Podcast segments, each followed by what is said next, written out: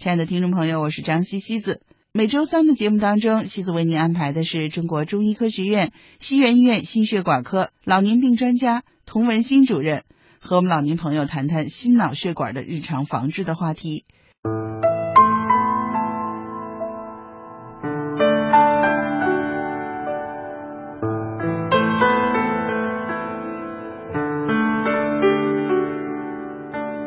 养生之路还是有的。一个呢，我觉得保持心情舒畅，讲健康，不光是身体健康，心理健康是吧？医学叫身心医学，身体和心理都有关系。所以对于老年朋友来说，保持心情舒畅是一个很重要的一个方面吧。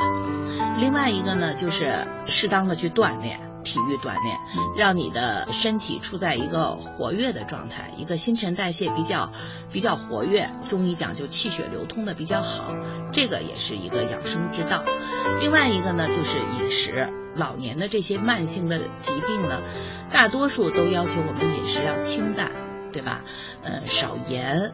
少油、清淡。另外呢，其实作为饮食上，我推荐大家就是什么呀？就是什么都吃。中国中医科学院西园医院高干科主任医师、心脑血管科老年病专家童文新大夫教你养脑护心，健康长寿。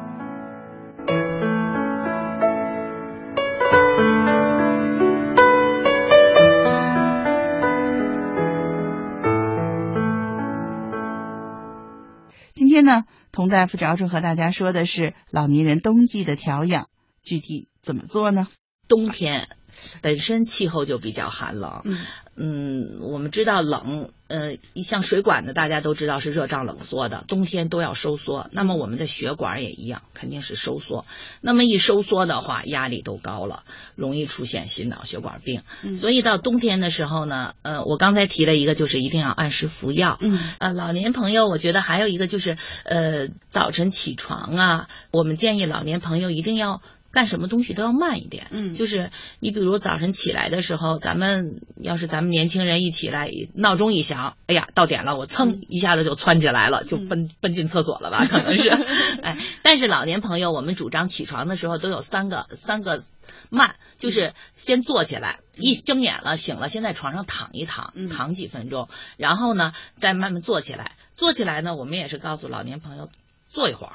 别，嗯，马上站起来，然后坐了大概两三分钟以后再站起来，站起来呢也站一会儿以后再迈步去卫生间，就是有这几个动作，一般我们讲都要三分钟嘛，三个三分钟。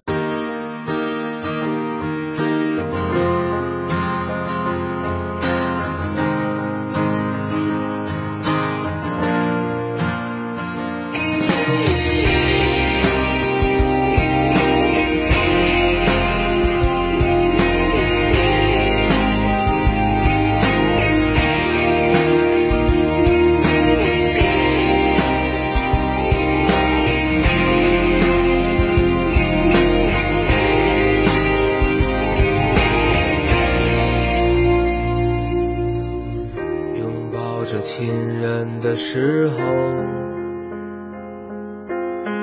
多希望时间就停止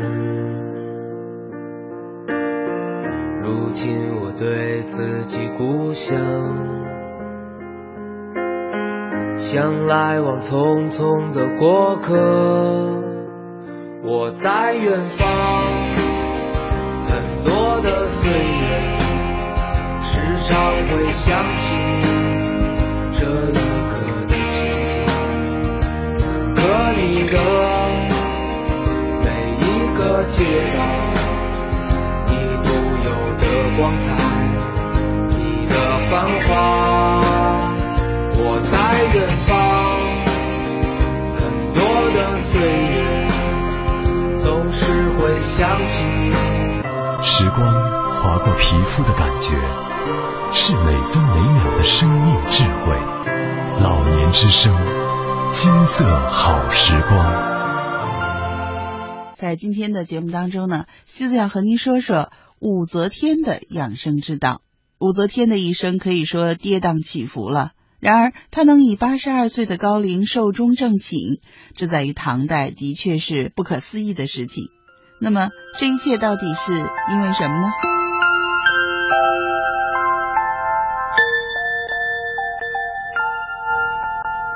武则天享年八十二岁，这在历代君王以及后妃当中十分的罕见。武则天一生啊，都保持着健康的身体和充沛的精力。花甲之后，她的头发依旧黑亮润泽，皮肤呢是白皙红润。那么，武则天究竟是如何保养身心的呢？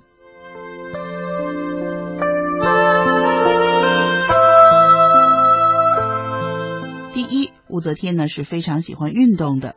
据说呀，武则天从小擅长骑马。入宫以后呢，她经常陪唐太宗外出打猎或者游玩，长期的骑马运动让她一直保持着灵敏健康的身形。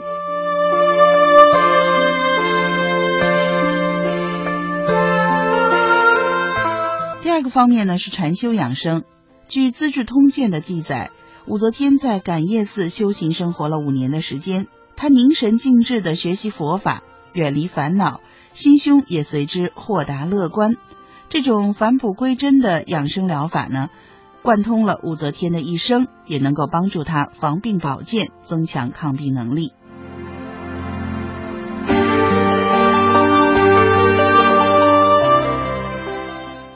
第三呢是书法养生。武则天因为多才多艺而备受唐太宗的垂爱，她不但善于舞蹈，而且写得一手好字。武则天手写的《升仙太子碑》是我国最早的巾帼书碑了。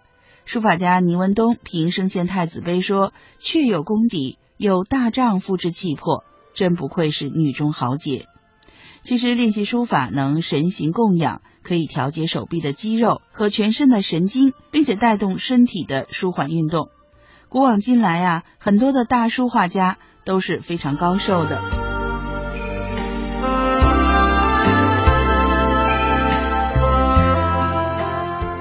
是中药养生，武则天养生呢着重养血与滋阴。唐代著名的养生大师叶善法曾经献给武则天一剂秘方，主要呢就是藏红花、霍山石斛和灵芝。这个方子啊具有养血滋阴、清补五脏、平衡阴阳、提升机体生理功能的作用。